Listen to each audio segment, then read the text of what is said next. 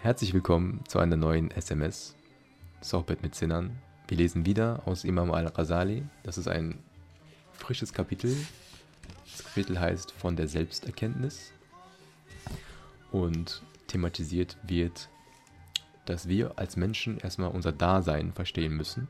Verstehen müssen, wie wir ticken, was unsere Bestimmung ist quasi, wo unsere Gelüste und Interessen herkommen. Ja, und die Prämisse ist halt, das ist auch der Schlüssel, um Gott zu erkennen. Und zwar, dass man erstmal sich selbst erkennen muss. Wir müssen erstmal uns selbst verstehen, checken, was sind wir für Geschöpfe, was machen wir, um überhaupt in der Lage zu sein, dann weiterführende Gedanken zu machen. Und dieses Kapitel von der Selbsterkenntnis, wie sie heißt, thematisiert das halt. Wir werden nicht alles von diesem Kapitel lesen heute, weil das ziemlich viel ist. Ähm, so vorbereitet habe ich so die ersten zwölf Seiten. Die, kann sein, dass die ersten paar Seiten erst C werden. Mein Lieblingspart ist, wenn wir zum Schweinehund kommen, weil ich finde, da kann man schön darüber nachdenken und sich Gedanken machen über Bilder, ähm, Grafiken und sowas. Mal gucken, ob wir es heute bis dahin schaffen, inshallah. Ja, so, dann auch herzlich willkommen an alle, die ähm, beim Podcast zuhören, ne, bei Spotify, Apple Podcast, das ist ja online. Die, die bei Apple Podcast hören, bitte vergesst nicht im Anschluss eine Bewertung abzugeben. Ich habe gesehen, ich hab, wir haben schon neun Bewertungen, was mich richtig gefreut hat. Fünf Sterne haben alle gegeben. Vielen, vielen Dank. Vielleicht gucken wir im Anschluss nochmal, wer alles geschrieben hat und was, was, alle, was alle geschrieben haben. Ja, dann denke würde ich sagen, legen wir auch los. Imam al-Rasali beginnt mit Wisse, also weiß. Der Schlüssel zur Erkenntnis Gottes ist die Selbsterkenntnis. Darum ist gesagt worden, wer sich selbst erkannt hat, der hat seinen Herrn erkannt. Und darum heißt es im Worte Gottes, wir werden sie unsere Zeichen sehen lassen an den Enden der Erde und ihnen selbst, auf das ihnen offenbar werde, dass, sie, dass es die Wahrheit ist. Das ist Sura 41, 53. Die Zeichen sehen lassen. Ich mache mal die Musik ein bisschen leiser damit sie nicht stört. Genau. Ich lese mal die Suche nochmal. Darum heißt es im Worte Gottes, Bismillahirrahmanirrahim, wir werden sie unsere Zeichen sehen lassen an den Enden der Erde und ihnen selbst, auf das ihnen offenbar werde, dass es die Wahrheit ist. Also der Schlüssel zur, er zur Erkenntnis Gottes ist unsere eigene Selbsterkenntnis erstmal. Wenn wir uns selbst nicht checken, können wir Allah Ta'ala nicht checken. Es gibt nichts, was dir näher wäre als du selbst. Wenn du dich aber selbst nicht kennst, wie willst du dann andere kennen? Sagst du, ich kenne mich doch, dann irrst du dich, denn solche Erkenntnis taugt nicht zum Schlüssel für die Erkenntnis Gottes. Auch die Tiere kennen so viel von sich selbst wie du von dir. Dies äußere Haupt und dies Gesicht, diese Hand und dieses Fuß, diesen Fuß, dies Fleisch und diese Haut, die kennst du sonst nichts. Von deinem Inneren aber weißt du gerade so viel, dass du isst, wenn du hungrig bist, die Menschen angreifst, wenn du zornig bist, und nach Begattung strebst, wenn die Begierde über dich kommt, darin aber sind dir alle Tiere auch gleich. Darum sollst du nach Erkenntnis deines wahren Wesens streben, was du bist, woher du gekommen bist, wohin du gehst und zu welchem Zweck du für diese paar Tage in diesem Karawan, Karawanserei gekommen bist, wozu du erschaffen bist, worin dein Glück besteht und wodurch du glücklich wirst, worin dein Elend besteht und wodurch du elend wirst. Also er sagt erstmal, wenn du glaubst, du kennst dich selbst, einfach nur zu wissen, wer du bist, wie du aussiehst, wie deine Organe funktionieren, reicht nicht aus. Es geht hier um auch ein bisschen tiefgründigere Selbsterkenntnis. Wo gehe ich hin? Was ist meine Bestimmung? Wozu bin ich überhaupt da? Was sollte ich tun? Denn alles andere, diese ganzen Sachen mit ähm, sich fortpflanzen, essen und schöne Dinge erleben, das machen auch Tiere.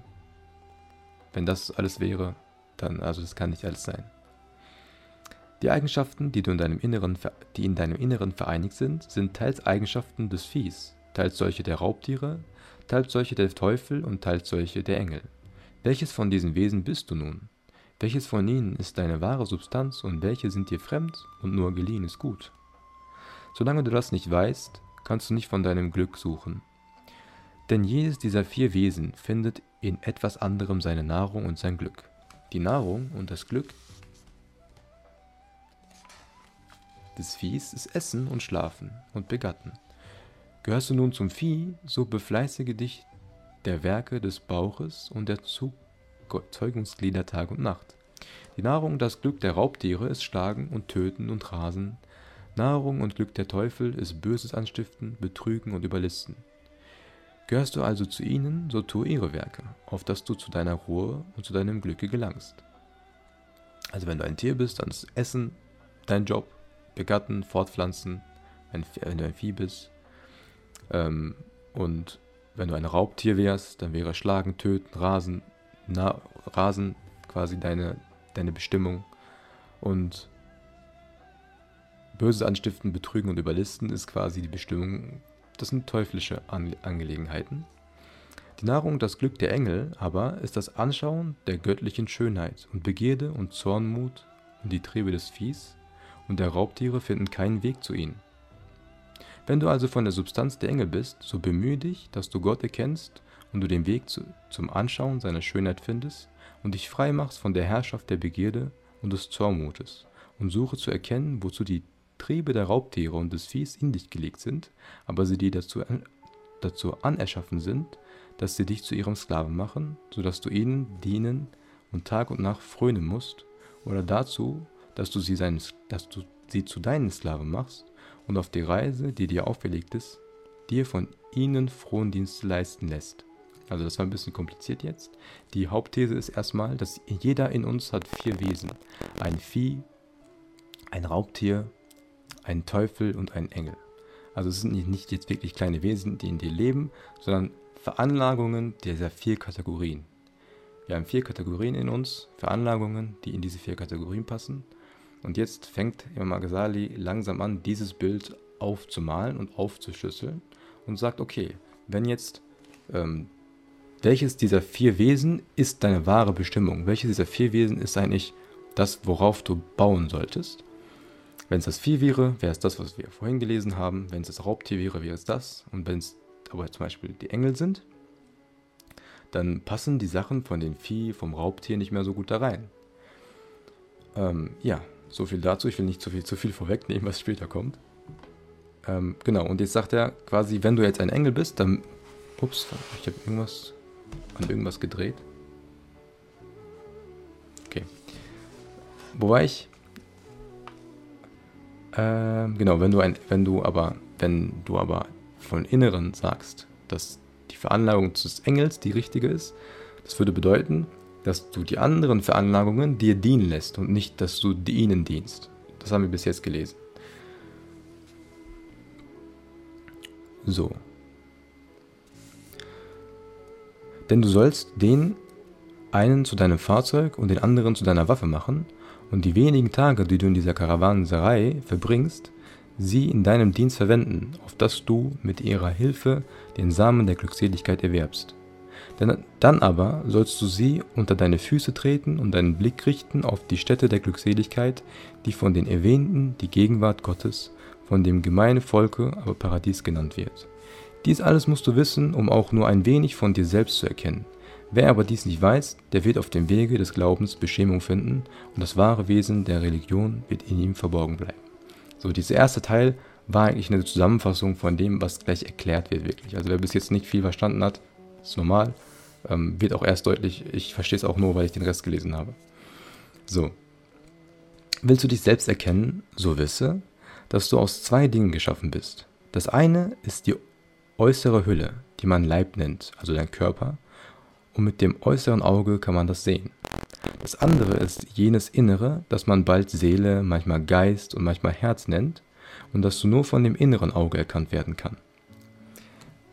Das hatten wir ja letztes Mal bei der Liebe auch, das innere Gesicht und äußere Gesicht. Man kann mit dem äußeren Gesicht Dinge sehen, mit dem inneren Gesicht Dinge sehen. Und ähm, das mit dem äußeren Gesicht siehst du quasi die Hülle eines Menschen und mit dem inneren Gesicht siehst du das Innere eines Menschen. Und hier, das ist ja das Anfang des Buches, hier wird das zum ersten Mal angesprochen, dass wir aus zwei Teilen bestehen, die Hülle und das Innere. Manchmal, dieses Innere wird manchmal Seele genannt, manchmal Geist genannt und manchmal Herz genannt. Das alles, man meint immer das Gleiche. Dieses Innere ist ein wahres Wesen. Alles andere ist nur sein Gefolge, sein Herr, seine Diener. Wir wollen es jetzt einfach Herz nennen. Also dieses Innere wird Herz genannt. Ich werde manchmal auch Seele sagen, wir kennen das meistens als Seele. Ähm, Imam Ghazali nennt das Herz. Also wenn wir vom Herz sprechen, meinen wir nicht das Organherz, das Blut pumpt, sondern wir meinen das, was manchmal Geist, manchmal Herz genannt, ups, was, was, was manchmal Herz, manchmal Geist genannt wird und manchmal Seele. Wenn wir also von dem Herzen sprechen, so weiß, dass wir damit das wahre Wesen des Menschen meinen, das man sonst bald Geist, bald Seele nennt, aber nicht jenes Stück Fleisch, das in der linken Seite deiner Brust sitzt, denn das hat keinen Wert. Und auch die Tiere und die Toten besitzen es, und man kann es mit dem äußeren Auge sehen. Jetzt habe ich es vorweggenommen, hat er auch noch selbst gesagt.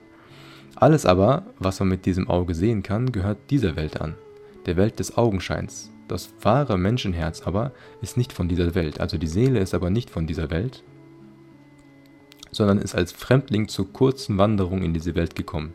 Jenes äußere Stück Fleisch ist ein Reittier, und alle Glieder des Leibes sind seine Streitkräfte, es selbst aber ist des ganzen Leibes König.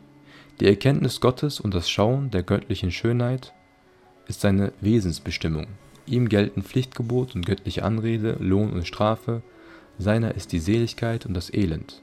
Der Leib aber, also der Körper aber, ist in all dem nur sein Gefolge. So, simples islamisches Prinzip, was wir alle kennen, Ne, wir glauben daran, dass jeder von uns eine Seele hat. Ne? Jedem von uns wohnt eine Seele inne und diese Seele ist das eigentliche Ich.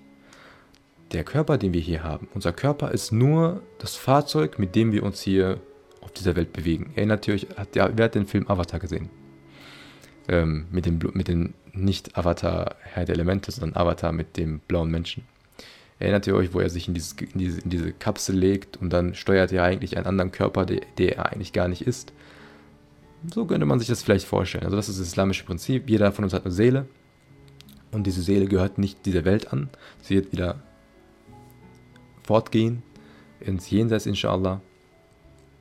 Ähm, inshallah ins Paradies. Und der Körper, den wir jetzt haben, ist quasi nur temporär da und dien, soll uns nur dienen auf unserem Weg, auf unserer Bestimmung. Die Erkenntnis seines wahren Wesens und seiner Eigenschaften ist der Schlüssel zur Erkenntnis Gottes. Darum bemühe dich, es zu erkennen, denn es ist eine edle Substanz von der Art der Substanz der Engel. Und, seine Ursprungs und sein Ursprungsort ist die Gottheit, dorther kam es, und dorthin wird es gehen. Hierher aber ist es als Fremdling gekommen und nur um Handel zu treiben und Samen zu sehen. Was aber diese Handelstreiben und Sehen bedeutet, das wirst du später erfahren, so Gott will, also inshallah. Also die Erkenntnis unseres Wesens, unserer Seele ist der Schlüssel zur Erkenntnis von Allah Ta'ala sagt Imam Ghazali. Und wir haben auch vorher noch gesagt, dass die Seele quasi dann nicht auf diese, zu dieser Welt eigentlich angehört. Sie ist nichts Weltliches. Also wisse, um das Wesen des Herzens zu erkennen, musst du zuerst von seinem Dasein wissen. Dann musst du wissen, was sein wahres Wesen ist. Dann, welches seine Streitkräfte sind und welches seine Beziehungen zu diesen Streitkräften ist. Endlich, wie ihm die Erkenntnis Gottes zuteil wird und wie es zur Glückseligkeit gelangt. Also mit Streitkräfte, ich weiß nicht, ob das gut rüberkommt, Streitkräfte sind was gemeint wie, also was sind seine Tools, was sind seine, seine Soldaten. Ne? Also mit Streitkräfte wird das gemeint. Was sind seine Soldaten? Ähm, das werden wir lernen. Was sind die Soldaten der Seele? Was nun an Dasein angelangt, so ist es unmittelbar einleuchtend, denn an seinem Dasein kann der Mensch nicht zweifeln. Das Dasein beruht aber nicht auf diesem äußeren Leibe, denn das haben auch Tote und Leben, Leben, Tote und leben doch nicht. Okay, sorry. Also, das Dasein beruht aber nicht auf dem äußeren Leib, nicht auf dem äußeren Körper, denn das haben auch die Toten und leben doch nicht. Sondern wir meinen mit diesem Herzen den Geist, ohne den, ohne den der Leib tot wäre. Also wir meinen mit Dasein bin ich, existiere ich, meinen wir unsere Seele. Denn ohne diese Seele würde ein Körper eh nicht lebendig sein. Es würde nicht existieren. Wenn ein Mensch die Augen schließt und seinen Leib vergisst, samt Himmel und Erde und allem, was das Auge überhaupt sehen kann, so hat er notwendig trotzdem eine Erkenntnis von seinem Dasein und ein Bewusstsein seiner selbst, auch wenn er von seinem Leib und der Erde und Himmel und allem, was da drinnen ist, kein Bewusstsein hat. Wenn ein Mensch das Recht betrachtet, so wird er etwas von dem Wesen des Jenseits begreifen und erkennen, dass wenn ihm auch der Leib fortgenommen würde, er selbst doch bleiben und keineswegs zu nichts werden würde. Oh, da war das Knistern wieder. Hm. Ich hoffe, es ist nicht allzu schlimm. Ich weiß nicht, woran es liegt. Ähm, wer kennt René Descartes? Ich denke, also bin ich. ne, seine Erkenntnis. Er stellt sich ja die Frage, existiere ich überhaupt? Was, wenn das alles eine Fiktion ist? Fakt ist, wenn, selbst wenn all das eine Fiktion ist, solange du darüber nachdenken kannst, wie existierst du als Person, als Mensch. Dein, dein Bewusstsein existiert. Und nach islamischer Philosophie ist dieses Bewusstsein nichts anderes als die Seele, die wir als Menschen haben. Ist es sehr laut mit dem Knistern? Also bis hierhin klar, nicht wahr? Was die Seele ist. Unser Bewusstsein, das, was wir, wer wir eigentlich sind. Auf die Frage nach dem Wesen und der besonderen Beschaffenheit des Herzens, also der Seele, hat das heilige Gesetz zu antworten nicht erlaubt. Darum hat der Gesandte Gottes, als man ihn danach fragte, keine Erklärung dafür gegeben. Es heißt im Worte Gottes, sie fragen dich nach dem Geist. Sprich, der Geist ist von dem Befehle mein, meines Herrn. Also, der Koran sagt, sie fragen dich nach dem Geiste, spricht unserem Propheten sallallahu alaihi wasallam und sagt dann, sprich, der Geist ist von dem Befehle meines Herrn. Mehr zu sagen war ihm nicht erlaubt, als dass der Geist ein göttliches Wesen sei und zu dieser Welt des Befehls gehöre. In seiner nicht, in seiner nicht das Erschaffen und der Befehl, das ist auch eine Sure, ist seiner nicht das Erschaffen und der Befehl. Die Welt des Befehls und die Welt des Erschaffens sind zwei getrennte Welten. Alle Dinge, die auf die Begriffe des Maßes, der Ausdehnung und der Größe anwendbar sind, gehören zur Welt des Erschaffens. Denn das Wort, das Wort Chalk, erschaffen, bedeutet ursprünglich Maßbestimmung. Das menschliche Herz, also die Seele aber, hat keine Ausdehnung und Größe und ist daher auch keine Teilung, ist keiner Teilung fähig. Also wir reden hier quasi, im Koran wird unterschieden zwischen ähm, äh, die Welt des Erschaffens und die Welt des Befehls und es wird auch geantwortet, dass quasi der Geist, unsere Seele, nichts zu, die, nicht zu dieser Welt gehört, in der wir gerade leben, also nicht zu diesem, nicht zum Diesseits gehört, sagt der Koran. Wenn, wenn man nach dem, nach dem Geist gefragt hat, unseren Propheten, kam als Antwort, dass er sagen soll, dass es quasi zu, zum Jenseits gehört. Es ist ein Teil des Jenseits. Und ähm, hier wird zum Beispiel beschrieben mit, es ist maßgeblich, es ist eine Größe anwendbar, das könnt ihr vorstellen, wie es ist also in dieser Dimension. Ne? Es gehört diese Physikal, in diese physikalische Dimension gehören die Sachen, ähm, die, welche war das? Die Welt des Erschaffens sind. Ne? Oder habe ich das jetzt verwechselt? Die Welt, des Erschaff die Welt des Befehls und die Welt des Erschaffens sind zwei getrennte Welten.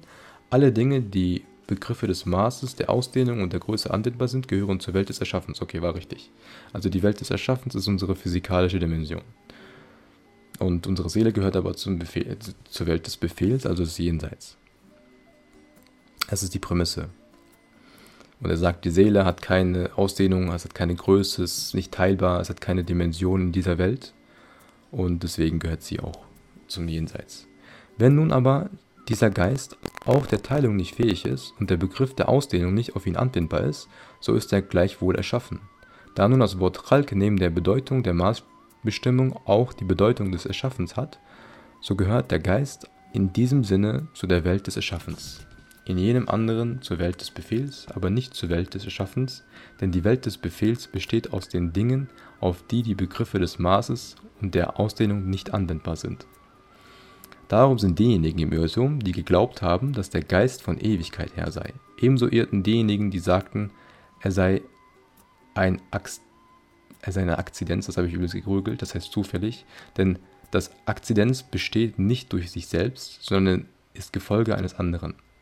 Der Geist aber ist doch das eigentliche Wesen des Menschen und der gesamte Leib ist sein Gefolge. Wie soll er dann eine Akzidenz sein? Endlich irrten auch diejenigen, die behaupteten, dass er ein Körper sei, denn der Körper ist der Teilung fähig, der Geist aber nicht.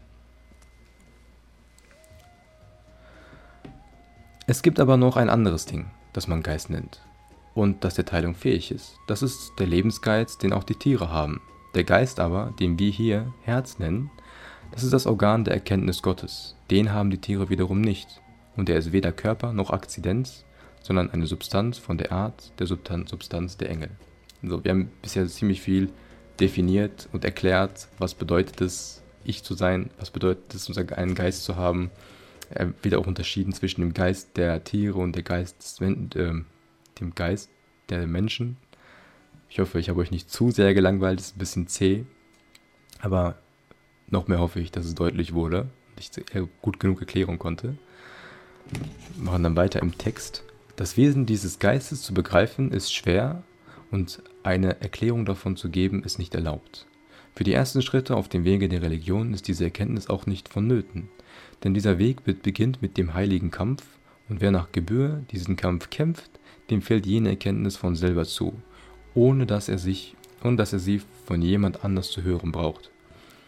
Denn diese Erkenntnis gehört zu den Gnadenleitungen, von der es im Worte Gottes heißt, und die, die um unseren Willen kämpfen, die wollen wir, die wollen wir wahrlich unsere Wege führen. Wer aber diesen Kampf noch nicht vollendet hat, zu dem darf man nicht von dem Wesen des Geistes reden. Also, was hier versucht wird zu erklären, ist Dinge wie Zeitlosigkeit. Was, was existiert zwischen außerhalb von Raum und Zeit? Das sind Sachen, die wir nicht begreifen können. Genauso gilt das für unseren Geist. Was, was ist unsere Seele? Was, was ist ihre Substanz? Wo ist die Seele? Wie, kann, wie ist sie da? Das können wir auch nicht richtig begreifen. Unser menschliches Gehirn versteht das nicht und es wird quasi auch nicht empfohlen, sich zu sehr über diese Fragen Gedanken zu machen. Imam Al-Ghazali sagt, derjenige, der auf dem Wege Allahs ist, der wird mit der Zeit mehr Verständnis dafür erlangen. Jemand, der aber noch nicht reif genug ist, der sollte sich auch nicht mit diesen Fragen beschäftigen, denn das ist gar nicht auf seinem Level. So darum geht es gar nicht anfänglich. Das sind nicht die Sachen, auf die man sich konzentriert, wenn man noch gar nicht die anderen Sachen erledigt hat, wo man, wo man gar nicht auf dieses, dieses Niveau gekommen ist. Versteht ihr, wie ich meine? Man, man muss ein gewisses Niveau haben, ein gewisses Verständnis haben von den anderen Dingen, damit man diese Parts auch ein bisschen besser, besser begreift. So, vor dem Beginn des Kampfes aber muss man die Streitkräfte des Herzens kennen. So, Allah verspricht uns, wer aber auf diesem Wege kämpft, der wird auch auf die richtigen Wege geführt. Vor dem Beginn dieses Kampfes muss man die Streitkräfte des Herzens aber kennen. Also bevor wir überhaupt kämpfen können, auf diesem Weg, Allah besser zu verstehen, uns besser zu verstehen, müssen wir erstmal wissen, okay, was sind denn unsere Soldaten? Wie kämpfen wir denn überhaupt? Denn wer die Streitkräfte, also Soldaten, nicht kennt, der kann den Streit auch nicht führen. Wisse, der Leib ist das Königreich des Herzens, unser Körper ist das Königreich unseres Geistes quasi, unserer Seele. Und in diesem Königreich sind dem Herzen, also unserer Seele, mancherlei Soldaten untertan. Niemand kennt die Heere deines Herrn außer ihm. Das Herz ist geschaffen für die jenseitige Welt und seine Aufgabe ist das Suchen seiner Glückseligkeit. Seine Glückseligkeit aber besteht in der Erkenntnis Gottes. Die Erkenntnis Gottes erlangt das Herz durch die Erkenntnis der Werke Gottes. Diese gehören dem Sinnenwelt, der Sinnes Sinnenwelt an. Und daher erlangt das Herz die Erkenntnis der Wunder der Welt durch die Sinne, diese aber bedürfen wiederum zu ihrem Bestehen des Leibes. So ist also die Erkenntnis für das Herz das Wild, die Sinne sein Jagdnetz, der Leib seine, sein Fahrzeug und zugleich der Träger das Netz des Netzes. Das ist der Grund, warum das Herz des Lebens, des Leibes bedarf. Also das ist der Grund, warum unsere, unser Geist, unsere Seele einen Körper braucht. Denn wir brauchen diese Sinneswahrnehmungen, diese Verständnisse, um die Werke Gottes zu verstehen, um wiederum Allah Ta'ala zu verstehen, um wiederum wirklich wahrhaftig uns Ta'ala hingeben zu können. Wenn wir nichts von diesen Dingen haben, wären wir nicht in der Lage, wenn wir diese Tools nicht haben, hätten, wären wir nicht in der Lage, zu dieser Erkenntnis zu kommen, die ja so notwendig ist in unserer Religion. Iman ist ja nichts anderes, als sich unterwerfen, Allah Ta'ala, Allah Ta'ala zu verstehen, die Bestimmung zu verstehen. Und wir brauchen diese Tools, unseren Körper, unsere Sinne, unsere Augen, um überhaupt da, anzukommen, um da anzukommen, um da, das, dahin zu gelangen. So, das war noch ein Punkt, den ich ansprechen wollte. Hm, genau, also hier am Anfang der Seite wurde ja nochmal das Bild verdeutlicht. Okay, ihr müsst, euch so, ihr müsst euch so vorstellen, dein Körper ist quasi dein, dein Land, dein Königreich, dein, äh, dein Imperium, so, dein Körper. Und deine Seele ist quasi der König dieses Imperiums. Und dann hast du in diesem Imperium gewisse Soldaten.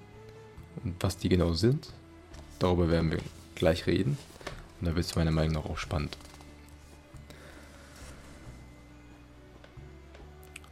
So, unser Leib ist zusammengefügt aus Wasser, Erde und Wärme, Feuchtigkeit. Und daher ist es schwach und stets in Gefahr, zugrunde zu gehen. Sei es von innen her durch Hunger und Durst, sei es von außen her durch Wasserflut und Feuerbrunst oder Angriffe von Feinden, reißenden Tieren und dergleichen. Also unser Körper ist sehr schwach und könnte jederzeit eigentlich umkommen. Zur Stillung des Hungers und Durstes bedarf der Mensch Essen und Trinken. Dazu aber bedarf er zwei Herrscharen, nämlich einer, also dazu bedarf er zwei Soldaten, nämlich einer äußeren, das ist Hand und Fuß, Mund und Zähne und Magen und einer inneren, der Begierde nach Speise und Trank. So, innere und äußere.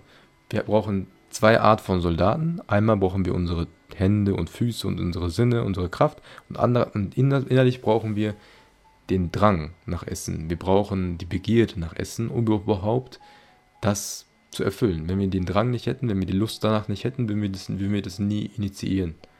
So, das ist, das ist damit gemeint.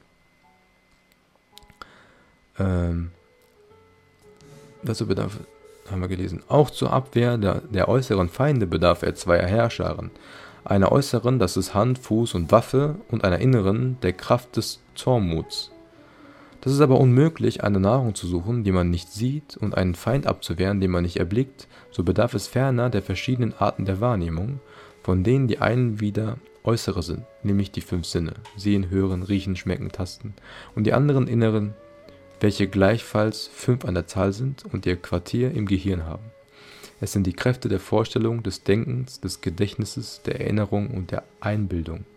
Jede dieser Kräfte hat ihre besondere Aufgabe, und wenn eine von ihnen versagt, so nimmt der ganze Mensch Schaden am ewigen und am zeitlichen Heil. So, ich glaube, das war ziemlich deutlich, deutlich geschrieben, also in normalen Deutsch geschrieben. Deswegen werde ich direkt weitermachen, um auch Zeit zu sparen. All diese Soldaten, die äußeren wie die inneren, sind im Herzen untertan. Also sind all diese Soldaten sind im Untertan eurer Seele, eurer Herz, eures Herzen. Und das Herz ist ihrer aller Anführer und König.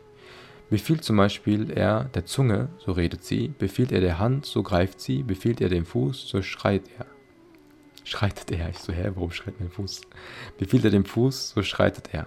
Befiehlt er dem Auge, so blickt es, befiehlt er der Denkkraft, so denkt sie. Sie alle sind so gemacht, dass sie mit natürlicher Willigkeit seine Befehle ausführen, zur Wartung und Hütung des Leibes, damit er seine, We seine, seine Wegzehrung einnehmen und sein Wild erjagen, den Handel des Jenseits abschließen und den Samen seiner Glückseligkeit ausstreuen könnte. Der Gehorsam dieser Streitkräfte gegen das Herz ist gleich dem Gehorsam der Engel gegen Gott. Sie können keinem seine Befehle zuwiderhandeln, sondern führen sie mit Willigkeit und Eifer aus. So. Ähm, das war wieder sehr definierend. Die Erkenntnis, die schöne Erkenntnis hier ist, sie können, ähm, das ist dem Gehorsam der, äh, dem Gehorsam der Engel und Allah Ta'ala gleich. Wie wir wissen, im Islam ist es so, wir wissen, dass die Engel keinen eigenen Willen haben. Engel haben keinen freien Willen. Sie gehorchen, sie gehorchen instant dem, was Allah Ta'ala befiehlt. So. Und so wie wir in diesem Leben unsere Tools haben, unser Gedächtnis, unsere Gedanken steuern können, unsere Körperteile steuern können, die haben auch keinen eigenen Willen. Das ist auch genauso direkt untertan unseres, unserer Seele, unserer unserem inneren Ich. Das ist damit gemeint, dieser Vergleich. Und davor waren jetzt sehr so Beispiele, wenn du deine Hand befiehlst, dann bewegt sich die Hand. Wenn du deine Gedanken befiehlst, dann denk, denkst du aktiv. Solche Sachen. So. Die Kenntnis, die Kenntnis der Streitkräfte des Herzens im Einzelnen ist eine langwierige Sache. Darum soll ich dir ein Gleichnis sagen. Jetzt kommt ein Gleichnis, was gemeint ist. Unser Körper des Menschen gleicht einer Stadt, einem Land. Hand und Fuß und die übrigen Glieder sind die Handwerker in dieser Stadt, in diesem Land. Die Begierde, also unsere Lust, unser Lustgefühl, wenn wir etwas, diese Begierde, die wir haben, ist sowas wie der Finanzamt, ne? der Verwalter, das Finanzamt, der Verwalter der Steuereinkünfte, der quasi dafür da ist, ständig Sachen einzutreiben für das Land, für, die, für quasi ein Staat, der, der du ja eigentlich bist, von dem du ja der König bist. Deine Wut, deine innere Wut, dein Zornmut, das ist die Armee dieser Stadt. Und deine Seele ist der König dieser Stadt. So. Und die Vernunft ist die rechte Hand des Königs. Deine Vernunft. Der König bedarf diese, dieser Diener alle, um sein Reich recht zu regieren. Wir brauchen all diese Sachen. Wir brauchen sowohl den Finanzamt, auch wenn es gierig ist. Wir brauchen auch die Handwerker. Wir brauchen den Visier. Der König bedarf all diese Diener, um sein Reich recht zu regieren. Allein die Begierde der Verwalter der Steuereinkünfte, also was ich Finanzamt genannt habe, wenn man ihn allein, auf sich allein lassen würde, ihn allein lassen würde, dann wäre er, würde er lügen, wäre unverschämt, würde Verwirrung stiften. Alles, was der Visier, die Vernunft sagt, ist ihm zuwider. Und sein ganzes Streben geht nur darauf, das gesamte Vermögen des Landes unter dem Vorwand der Steuererhebung an sich zu reißen. Der Zormut aber, also unsere Wut, die Armee, wenn man sie das machen würde, was sie am liebsten macht, dann wäre sie boshaft, hart, gewalttätig, Sie mögen das Töten, Zerstören und Blutvergießen. So wie nun der König einer solchen Stadt sich in allen Dingen mit dem Wesir berät, also der Vernunft berät, und dem lügnerischen und begehrlichen Steuerverwalter im Zaume halten muss und nicht auf ihn hundertprozentig hört, wenn er dem Wesir widerspricht, sondern die Armee über ihn setzt, um an an unverschämten Übergriffen zu hindern, und wie er andererseits auch die Armee klein und demütig hält, so dass sie mit keinem Schritt ihre Befugnisse überschreitet und auf solche Weise sein Reich in Ordnung hält, so muss auch der König, Herz, dem Rate des Wesirs Vernunft folgen und Begierde und Zornmut seiner Aufsicht unterstellen, nicht aber die Vernunft zum Diener jener machen, dann wird das Reich des Leibes gedeihen und der Weg zur Glückseligkeit, zur Gottes Gegenwart wird ihm nicht abgeschnitten werden. Wenn er aber die Vernunft zum Sklaven der Begierde und, der Zormut und des Zornmodus werden lässt, so geht das Reich zugrunde und der König gerät in Elend und Verderben. So. Ich hoffe, dass ähm, das Gleichnis wurde, wurde etwas deutlich. Wir haben einmal unsere Vernunft, wir haben unsere Gelüste, wir haben unsere Tools. Und wir haben unsere Vernunft. Habe ich schon gesagt, ne? Wir haben unsere Vernunft und wir haben uns selbst, das ist unsere Seele. Dem unterstellt sind quasi diese Untertanen, die er jetzt hier Steuerverwalter nennt, Armee nennt und ähm, die Tools habe ich ja schon genannt. Heute bin ich ein bisschen verwirrt. So. Und er sagt jetzt, wenn, wenn jetzt du auf die Begierde hören würdest und dein, die Vernunft zum Untertan des Steuerverwalters ähm, der Tools machen würdest, dann würde so ein Land ja untergehen. Dann würde ja würde quasi eine Diktatur entstehen für die, für die Steuereintreibung. Oder es würde die Gewalt herrschen, wenn, ähm, wenn die Armee das machen darf, was sie möchte. Es würde Chaos herrschen. Das, was logischer Sinn macht, ist, dass du mit gegenseitiger Kontrolle sie zum, zur, zum Sklaven der Vernunft machst, dass sie auf die Vernunft hören, dass sie kontrolliert werden, dass sie im Zaum gehalten werden. Klar, du brauchst sie immer, du brauchst eine Armee, du brauchst deine Tools, du brauchst die Begierde, die Steuereinkünfte, sonst würde es auch nicht funktionieren. Aber sie müssen unterstellt sein der Vernunft. Du darfst nicht die Vernunft ihnen unterstellen. Ich hatte mal ein Video gemacht, da habe ich auch, ähm, hatte ich ja auch gesagt, dass dein dass dein Gedanken, dein Gehirn deinem Herzen unterstellt sein muss und nicht dein Herz deinen Gedanken unterstellt sein muss. Da kommen auch die ganzen Sachen mit Overthinking und so, und so ins Spiel. Das ist auch so ein bisschen die gleiche Message. Aus all dem hast du ersehen, dass Zornmut und Begierde geschaffen sind, um für Speise, Trank und Erhaltung des Leibes zu sorgen.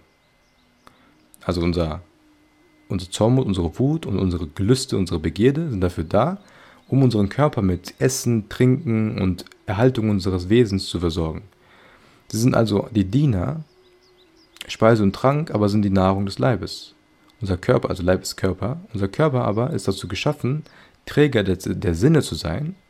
Er ist also der Diener der Sinne. Die Sinne wiederum sind geschaffen, um, der Vernunft als Speer, als Guckloch und Werkzeug zu dienen, damit diese das wunderbare Wirken Gottes erkennt. Sie sind also die Diener der Vernunft, Die Vernunft aber ist geschaffen, um für das Herz eine Fackel und Leuchte zu sein, bei deren Licht es die Gottheit schaut, und dieses Schauen der Gottheit, das ist sein Paradies. So ist also die Vernunft die, so ist also die Vernunft die Dienerin des Herzens, und das Herz ist geschaffen zum Schauen der göttlichen Schönheit. Also versteht ihr die Kette, wie es wie rum es sein müsste? Wir brauchen unsere Begierde, unsere Lust, weil die dafür sorgen müssen, dass unser Körper funktioniert. Unser Körper muss funktionieren, damit unsere Sinne funktionieren. Unsere Sinne sind dafür da, um ähm, mit, dem Verstand zusammen, mit dem Verstand zusammen die Welt erkennen zu können, die Wunderwerke von Allah erkennen zu können, um unsere Bestimmung zu erkennen. Darf, nur um diese Sachen zu erhalten zu können, das, was eigentlich quasi das Ziel der Glückseligkeit ist, diese, Selbst, diese Erkenntnis von, vom Iman, kann nur funktionieren, wenn diese anderen Sachen richtig arbeiten. Das ist dem einen unterstellt, das andere ist dem anderen unterstellt und so weiter und so fort. Ähm, geschaffen zum Schauen der göttlichen Schönheit. Wenn das Herz das tut, so ist es ein rechter Knecht, also Knecht, meinen wir Kul von Allah Ta'ala und Diener Gottes. Und dieser Dienst ist gemeint in dem Worte Gottes. Die Geister und Menschen habe ich nur dazu geschaffen, damit sie mir dienen. Das sagt Allah Ta'ala in Surah 51, 56. Das ist unsere, unsere Bestimmung. Darum also ist das Herz geschaffen, unsere Seele quasi, und dieses Reich und Herr ihm übergeben und dieses Reittier des Körpers ihm anvertraut, damit er aus dieser Welt des Staubes hinaufreist zu den höchsten Himmelshöhen. Warum haben wir unsere Gelüste? Warum haben wir Lust zu essen? Warum finden wir, warum haben wir diese Dopaminschübe? Warum wollen wir uns fortpflanzen? Um ein Wesen aufrechtzuerhalten, dessen eigentliche Bestimmung ist es, diese Erkenntnis von Allah Ta'ala zu erlangen. Das ist quasi die Prämisse hier. Will es nun dieser Wohltat gerecht werden und die Pflicht der Gott, des Gottesdienerschaft erfüllen, so muss es als König an die Spitze seines Reiches setzen und die Gottheit zu seinem Richtpunkt und Wegziel, das Jenseits zu seiner Heimat und Ruhestätte, den Körper zu seinem Reittier dieser Welt und zu seiner Karawanserei Hand und Fuß zu seinem Diener, die Vernunft zu, seinem, zu seiner rechten Hand, zum Visier, und die Gelüste zu seinem Schatzverwalter und die Wut, die er hat, zu seiner Armee machen. Das war wieder so, ähm, wieder die gleiche Kette nochmal von, von oben nach unten erklärt. Gibt es dazu Fragen eventuell? Dann werde ich, sonst werde ich nämlich weitermachen. Bis hierhin ist es, das, ist es das, der Vergleich dass unser Körper einem Staat gleicht, einem, einem Königreich gleicht. Und dein Ich, dein inneres Ich, dein Bewusstsein, das, was womit du dein Gehirn steuerst, dieses kleine Ich, diese Seele, die quasi auch deinem Gehirn manchmal den Befehl gibt, über etwas nachzudenken, das bist ja du, diese Seele. Okay, die muss on top sitzen und die Vernunft zur rechten Hand nehmen und damit sich als Kompass, als Richtung nehmen, okay, wie kann ich Allah Ta'ala verstehen? Wie kann ich meine Bestimmung verstehen? Dafür muss er all diese anderen Dinge, die er in seinem Körper mitträgt, die Gelüste, den Hunger, nur als Tool dafür nutzen, um dieses große Ziel zu erreichen. Nicht andersrum. Wir können nicht unseren Gelüsten hinterherrennen, dann würden wir uns zum Untertan des, der, Gelust, der Gelüste machen. Wie dumm wäre das, wenn sich der König zum Untertan vom Schatzmeister macht, zum Untertan der Armee macht. Ah, was habt ihr Bock heute, lass mal machen. So, wäre ja, würde ja keinen Sinn machen. Die richtige Reihenfolge ist quasi die, die wir gerade gelesen haben. Wenn das Herz, also unser Geist, also handelt, wird es glückselig und der Wohltat gerecht werden. Und es wird zu, einer, zu seiner Zeit das Ehrenkleid des Lohnes und für seinen Dienst empfangen. Handelt es aber anders und empört sich, so wie die rebellischen Wegelagerer und Feinde, so verleugnet es die Wohltat und wird elend werden und schwere Strafe erleiden. So, also die Seele muss handeln und dementsprechend sich on top sitzen, ähm, sonst wird er ins Elend gelangen.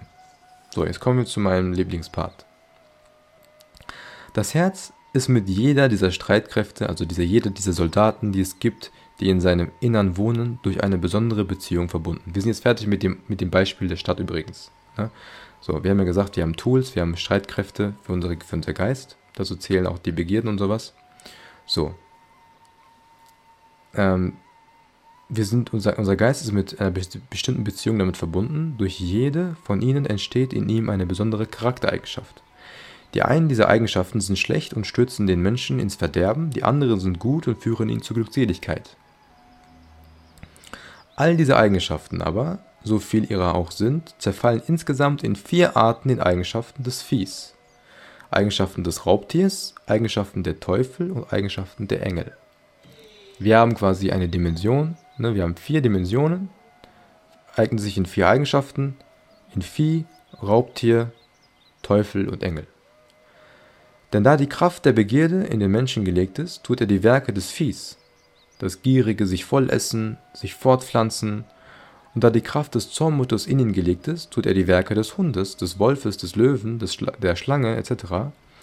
töten und die Menschen anfallen mit der Hand und der Zunge. Die, da die Anlage zu Trug und List, Verstellung und Verführung der Menschen in ihn gelegt ist, tut er die Werke des Teufels.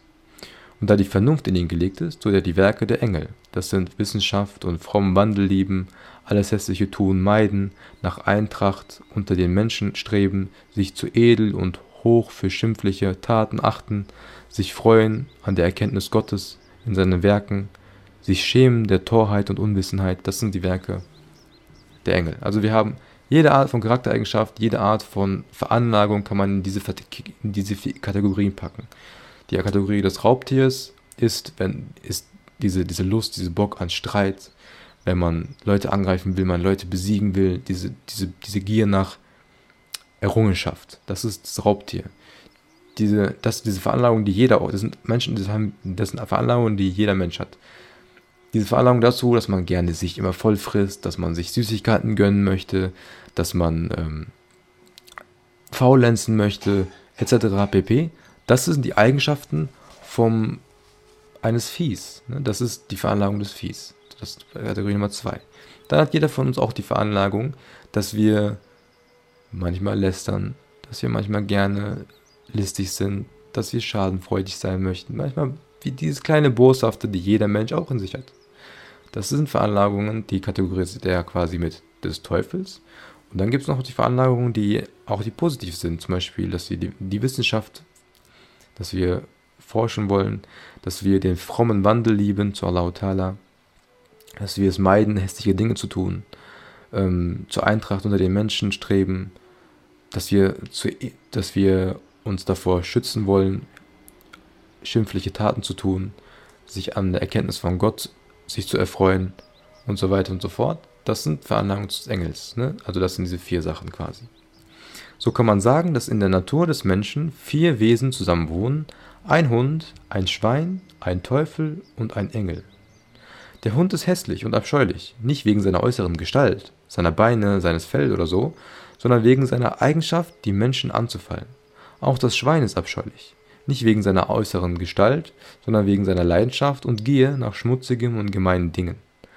Von solcher Art ist der Hund und Schweinegeist, und ihn hat der Mensch in sich und ebenso, wie wir beschrieben haben, ist auch der Teufel und der Engelsgeist. Das ist, was ich gerade erklärt habe, quasi ähm, nochmal von Imam Ghazalis Worten. Wir haben also einen Schweinehund. Bei Imam Ghazali ist es quasi, es gibt ein Schwein und einen Hund. Es gibt keinen Schweinehund. Du hast ein Schwein in dir, du hast einen Hund in dir, du hast einen Teufel in dir und ein, eine Engelsseite an dir. So, es ist aber dem Menschen geboten, mit dem Lichte der Vernunft, welches ein Abglanz von der Lichte der Engel ist, die List und Verstellung des Teufels aufzudecken, damit er gedemütigt dastehe und ihn nicht mehr verführen kann. So wie der Gesandte Gottes sallallahu alaihi wasallam sagt: Jeder Mensch hat einen Teufel, auch ich habe einen, doch Gott hat mir zum Siege über ihn geholfen, sodass ich ihn gebändigt halte und er mir nichts Böses mehr befehlen kann. Also unser Prophet sagt, jeder Mensch hat einen Teufel, also einen eigenen Teufel. Übrigens, diese ganzen Theorien, Imam Al-Ghazali, ähm, bin ich, habe ich jetzt zu laut gemacht oder so? Diese ganzen Theorien, die Imam Ghazali hier aufstellt, sind, sind halt nicht aus der Luft gegriffen. Die sind immer, ähm, das ist übrigens eine Kurzfassung, ne, trotzdem ähm, basiert Imam Ghazali ist auf sein, auf sein Ilm, auf sein Ilm über die Hadithe, über den Koran. Das ist nicht Dinge, die er sich einfach so erdacht hat, sondern die Dinge, die wirklich auch passen, so wie ich ihm, wie ich Imam Ghazali halt vertraue. Manchmal gibt er die Quelle auch an, ne? zum Beispiel der Fakt, dass es einen Teufel in dir gibt, hat er auch aus diesem Hadith. Weiter ist ihm geboten, das Schwein der Begierde und den Hund des Zornmutes zu bändigen und unter die Aufsicht, des, der, unter die Aufsicht der Vernunft zu stellen, sodass sie ohne ihren Befehl sich nicht regen können. So, du hast einen Hund in dir, du hast ein Schwein in dir, ja, okay. Deine Aufgabe ist es, sie unter die Aufsicht deiner Vernunft zu stellen, sodass sie ohne deine Erlaubnis, ohne dein kontrolliertes Wollen sich nicht rühren können. Dein innerer Hund, dein innerer Teufel dein innerer, sorry, dein innerer Hund, dein innerer Schwein, die dürfen sich nicht rühren, ohne dass du aktiv das möchtest. Du darfst nicht von ihnen geleitet werden, quasi. Ähm, wenn er so verfährt, dann entstehen in ihm jene guten Eigenschaften, die zum Samen seiner Glückseligkeit werden. Handelt er aber anders und macht er sich zum Sklaven, so entstehen in ihm die bösen Eigenschaften, die zum Samen des Elends werden. So würde ihm dann im Schlafen oder im Wachen sein Zustand im Bilde gezeigt, so sehe er sich dann zum Dienste von, einem Schwein oder einem Hund oder, zum, oder einem Teufel aufgeschnürt. Ne? Mit diesem Bild kann man sich dann es noch besser vorstellen. Du darfst diesem inneren Hund nicht, du darfst nicht auf den inneren Hund hören, dieser innere Hund muss auf dich hören. Du darfst nicht auf diesen inneren, inneren Schwein hören, das Bock hat auf Süßigkeiten, das Bock hat, ähm, das zu essen, was du eigentlich, wo du weißt, du solltest es nicht essen, wo auf vielleicht harame Dinge, Unnötiges sich reinstopfen und so weiter und so fort. Das ist der innere Schwein, den wir alle haben. So, hörst du jetzt auf diesen, auf diesen Schwein oder bist du dir bewusst dessen, was du isst und wie du isst und lässt es nur ab und zu frei und isst mal, wenn du weißt, okay, jetzt ist es richtig zu essen. Und das ist so ein Beispiel, vielleicht die, mit denen viel relaten können. Ähm, mit dem Hund, ne, es gibt Leute, die haben Aggressionsprobleme. Das ist der innere Hund, der in ihnen wohnt. Bei ihm ist der anscheinend stärker. So, hörst du jetzt auf diesen inneren Hund und setzt und machst dich zum Sklaven von diesem inneren Hund? Oder willst du ihn im Zaum halten und lässt ihn nur frei, wenn du aktiv, vernünftig weißt, okay, jetzt ist es angebracht, wenn du dich selbst verteidigen musst? Mit dieser Analogie von diesen vier Dingen kann man halt alles so umschreiben und verstehen, okay, wie handle ich? Da du nun weißt, dass du in deinem Inneren diese vier gewaltigen und Befehlshaber, das, sorry, da du nun weißt, dass in deinem Inneren diese vier gewaltigen und Befehlshaber wohnen, so beobachte dich selbst in deinem Tun und lasse und sieh zu, welchem von den vier du gehorchst und erkenne recht, dass du durch jede Handlung, die du begehst, eine, Eigen, eine Eigenschaft in deinem Herzen entsteht, die, die darin bleibt und dich in die andere Welt begleitet. Diese Eigenschaften nennt man Charaktereigenschaften und alle Charaktereigenschaften entstehen also aus jenen vier gewaltigen Wesen, die wir beschrieben haben. Wenn du dem Stein der Begierde gehorchst, so entstehen in dir die Eigenschaften der Unsauberkeit, Schamlosigkeit, Gier, Schmeichelei, Niedrigkeit, Missgunst, Schadenfreude und andere. Bändigst du aber die Begierde, bändigst du dieses Schwein und hältst sie in Zucht und Gehorsam, so entstehen in dir Genügsamkeit, Selbstbeherrschung, Schamhaftigkeit, Gehorsam, Höflichkeit, Keuschheit, Mäßigung und Unbegehrlichkeit. Gehorchst du dem Hunde der, Zormut, wenn du zum Sklaven deines Hundes wirst, so entstehen in dir Unbesonnenheit, Großsprecherei, Hochmut, Großmannssucht, Geringschätzung und Verachtung der Mitmenschen, Streitsüchtigkeit. Hältst du aber diesen Hund in, Zucht, so entstehen in dir Geduld, Ausdauer, Nachsicht, Standhaftigkeit, Tapferkeit, Besonnenheit, Mut und Edelmut. Gehörst, gehorchst du dem Teufel, der in dir wohnt, dessen Sinnen und Trachten stets darauf gerichtet ist, den Hund und das Schwein aufzuhetzen und frech zu machen und List und Ränke zu lehren, so entstehen in dir die Laster der Hinterlist, der Treulosigkeit, der Verführung zum Schlechten, der Falschheit, Verschlagenheit, Verstellung und Betrügerei. Hältst du diesen Teufel aber gebändigt und lässt dich durch seine Betrügerei nicht täuschen und kommst der Streitkraft der Vernunft zur Hilfe, so entstehen in dir Klugheit, Kenntnis, Wissen, Weisheit, Rechtschaffenheit, gute Sinnesart, Achlaq, Seelengroße und Herrschersinn. Also die Aufgabe des Teufels ist nichts anderes, als dir zu sagen, hör mal auf den Hund jetzt. Hör mal auf das Schwein jetzt. Und die, den Hund und das Schwein werden aufgehetzt. Die werden dazu gebracht, mehr, mehr von dir wollen, zu wollen. Diese guten Eigenschaften, also wenn, wir haben die gerade vorgelesen, wenn man, wenn man den Teufel bändigt, diese guten Eigenschaften in dir gehören zu den guten, dauernden Dinge und sind der Same der Glückseligkeit. Die Handlungen, aus denen der schlechte Charakter entsteht, nennt man Sünde. Und die, aus denen, denen der gute Charakter entsteht, Gehorsam, also Sawab. Und alles Tun und Lassen der Menschen gehört immer einen dieser beiden Klassen zu. Oder an. Das Herz, unsere Seele, gleicht einem klaren Spiegel, diese hässlichen Eigenschaften aber dem Ruß und der Dunkelheit, die ihn trübe machen, so dass es die Gottheit nicht sehen kann und von ihr geschieden bleibt. So, also unser Herz gleicht einem klaren Spiegel. Und wenn wir, je mehr wir von diesen schlechteren Dingen tun, desto rußiger und dunkler wird dieser Spiegel. Und dann können wir immer weniger die Erkenntnis erlangen und die, quasi die Wahrheit sehen. Ähm, darum spricht der Gesandte Gottes, sallallahu alaihi wasallam, lass auf jede schlechte Tat eine gute folgen, dass sie sie auslöscht. Denn am jüngsten Tage wird das Herz entweder dunkel oder Licht auf dem Felde der Auferstehung erscheinen. Niemand aber entrinnt den, der, der zu Gott mit einem unversehrten Herzen kommt. Also niemand aber entrinnt außer der, der zu Gott mit einem unversehrten Herzen kommt. Das ist Sura 26. Und jetzt ähm, am jüngsten Tage wird das Herz entweder dunkel oder Licht auf dem Felde der Auferstehung erscheinen, sagt Imam Ghazali. Wenn ihr euch erinnert, ähm, aus dem Sochbeit mit Enes, was wir ja nicht aufnehmen konnten, da haben wir auch darüber geredet, über die Suren, wo im Koran beschrieben wird, dass manche Menschen ein Licht haben werden vom Herzen und von der rechten Hand und manche nicht. Und wie fatal das war und wie krass das war, vielleicht erinnert ihr euch. Und hier wird davon auch geredet. Ne? Je, mehr du von, je mehr du dich von diesen schlechten Eigenschaften führen lässt, wenn du auf, dein, auf den Hund hörst, auf, den, auf das Schwein hörst in dir drin, desto rußiger wird es, desto dunkler wird es und du wirst dann auf, bei der Auferstehung quasi dann das Licht nicht haben. Inshallah doch. Ja. Wünsche ich natürlich keinem. Deswegen immer versuchen, sich ähm, die Vernunft nach vorne zu holen. Immer versuchen, ähm, das zu bändigen, gute Taten zu tun, gehorsam zu sein, damit dieses Ruß abgewaschen wird, damit es vergeben wird, damit du wieder klaren Spiegel hast. Äh in seiner ursprünglichen Anlage, also in seiner Ursprungsform, gleicht das Herz dem Stahl, daraus man einen blanken Spiegel machen kann in dem das Bild der ganzen Welt erscheint, wenn er nach Gebühr gehütet wird. Lässt man aber den Stahl verkommen, so wird er rostig und taugt nicht mehr zum Spiegel. Darum heißt es im Worte Gottes, nein, sondern ihre Taten haben einen Schleier über ihr Herz gebreitet. Das ist eine Sure, 83, 14. Ne, diese Dinge, diese schlechten Taten werden einen Schleier über dieses Herz legen, sodass es dann nicht mehr scheinen kann und nicht mehr abbilden kann. Inshallah, Makram. Inshallah gehören wir zu denen, die ein Licht, Licht mit sich tragen werden. Wenn du nun sagst, wenn im Menschen die Eigenschaften des Viehs, der Raubtiere, der Teufel und der Engel vereinigt sind, woher weiß ich dann, dass sein eigentliches Wesen, das eigentliche Wesen des Menschen die Substanz der Engel ist und dass die anderen eigentlich fremd und zufällig sind?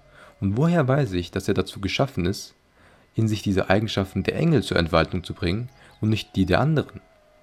Ja, könnte ja sein. Wenn wir sagen, okay, wir haben alle diese Veranlagungen, wie kommst du auf die Idee, dass die, der Engel eigentlich die richtige ist? Warum? Einer ist ja, einer nur von, ist ja nur einer von den vier. Kann ja sein, vielleicht, dass unsere Bestimmung die ist, dass wir wirklich auf das Vieh hören. Vielleicht ist wirklich Fortpflanzung die Bestimmung des Menschen. Das einzige, Biolo ein, einzige evolutionäre Ziel war es, ist es, sich fortzupflanzen, sonst nichts anderes. Kann ja sein. Wie kommst du auf die Idee, dass es das von den Engel ist? ne, das ist die hypothetische Frage, so wisse, das erkennst du dadurch, äh, so, das erkennst du durch die Einsicht, dass der Mensch etwas Edleres und Vollkommeneres als das Vieh und die Raubtiere. Jedes Ding aber, für das es eine ideale Vollkommenheit gibt, die die höchste Stufe darstellt, die es erreichen kann, ist für diese Stufe der Vollkommenheit geschaffen. Wenn ihr euch erinnert, wir hatten über Schönheit geredet. Was ist Schönheit? Hatten wir geredet. Und da hieß es ja, wir empfinden etwas für schön, wenn es seine Bestimmung erfüllt. Ne? Ich, hab, ich hatte ja das Beisp äh, ein Beispiel mit dem Kreis gegeben. Ein Kreis ist dann schön für unsere Augen, wenn er die Aufgabe, ein Kreis zu sein, perfekt erfüllt. Jede, jeder Punkt an seiner Außenwand hat den gleichen Abstand zur Mitte. Wenn dieses nicht erfüllt ist, dann ist es ein schiefer Kreis und er ist nicht mehr schön. So, und ihr sagt halt, der Mensch hat auch seine Bestimmung, seine Dinge, die er erfüllen könnte und erfüllt er die. Jetzt erklärt er warum. Zum Beispiel ist das Pferd ein, edel, ein edles Tier und, und, und, ein Esel wird halt weniger edel angesehen. Ähm, ein Esel wird zum Lastentragen benutzt, das Pferd aber dazu im Kampf und Streit unter dem Reiter, so wie es sich gebührt, zu laufen und zu traben, ne? Menschen fortzubringen. Zwar ist auch ihm, zwar ist auch einem Pferd die Kraft gegeben, Lasten zu tragen, wie einem Esel, doch ist ihm noch eine höhere Vollkommenheit gegeben, die dem Esel nicht gegeben ist. Und wenn es unfähig ist, diese Stufe seiner Vollkommenheit zu erreichen, so macht man ihn zu Tragsattel und er sinkt auf die Stufe des Esels herab. Das aber bedeutet, dass das Pferd Verkümmerung und das bedeutet aber für das Pferd Verkümmerung und Untergang. Also das Beispiel mit dem Pferd ist ganz gut. Ne? Ähm, wenn ein wenn ein Pferd, also ich mache mal so, wir haben eine bestimmte Erwartung von einem Esel. Ja, dass es gut Lasten trägt, dass es vielleicht da ist und nicht so bockig ist. Das ist unsere Erwartung vom Esel. Und wenn der diese Erwartung perfekt erfüllt, denkst du dir, boah, was ein schöner Esel. Mein Esel ist der Beste so, ich mag den voll. So, stell dir vor, du kaufst dir ein Pferd und der macht eins zu eins wie dein perfekt, ist eins zu eins wie ein perfekter Esel. Wirst du trotzdem sagen, das ist ein, das ist ein schönes Pferd? Weil eigentlich ist, hast, du, hast du dir ein Pferd geholt, um schneller vor, sich fortzubewegen, um, zum, um zu galoppieren, vielleicht ähm, beim, im, im, auf der, bei der Schlacht mit einzusetzen. Das sind die Aufgaben eines Pferds. So, er erfüllt die Aufgaben des, des Esels perfekt auch, aber das ist nicht seine Vollkommenheit. Dafür ist ein Pferd nicht gemacht, es ist für Höheres bestimmt. Und wenn er dieses Höhere nicht erfüllt, ist heißt wie gut er die Aufgabe des Esels macht, das war nicht sein, er hätte mehr machen können. Und automatisch ist das ein, ist es kein gutes Pferd mehr. Mein Esel fand ich gut, obwohl er genau das gleiche gemacht hat. Aber das war nicht die Bestimmung des Esels. Das ist quasi so ein bisschen das zu verbildlichen. Und so meinen manche Leute, dass der Mensch zum Essen, Schlafen und Begatten, also sich fortpflanzen, geschaffen sei und damit das ganze Leben hinbringen solle. Andere wieder wähnen, er sei geschaffen, um andere zu besiegen, zu unterwerfen und zu beherrschen, wie die Araber, Türken oder Kurden. Aber beide Meinungen sind verkehrt. Ist auch den Tieren, denn das ist auch den Tieren gegeben. Sorry. Aber meine Meinungen sind verkehrt, denn Essen und Begatten geschieht durch die Begierde und die ist auch den Tieren gegeben. Ja, die Tiere sind sogar besser als die Menschen, was äh, Essen und Begatten angeht und bringen es, die, bringen es die Spatzen weiter als der Mensch. So, warum sollte also deswegen der Mensch von edlerem Range sein als sie? Besiegen und unterwerfen aber geschieht durch den Zornmut und der ist auch den Raubtieren gegeben. So besitzt der Mensch alles, was den Raubtieren und dem Vieh gegeben ist. Wir haben all diese Dinge, die auch Tiere machen können, ne? aber Tiere sind meistens sogar besser als wir in diesen Dingen. Die, manche, es gibt Tiere, die pflanzen sich hundertmal besser fort als wir.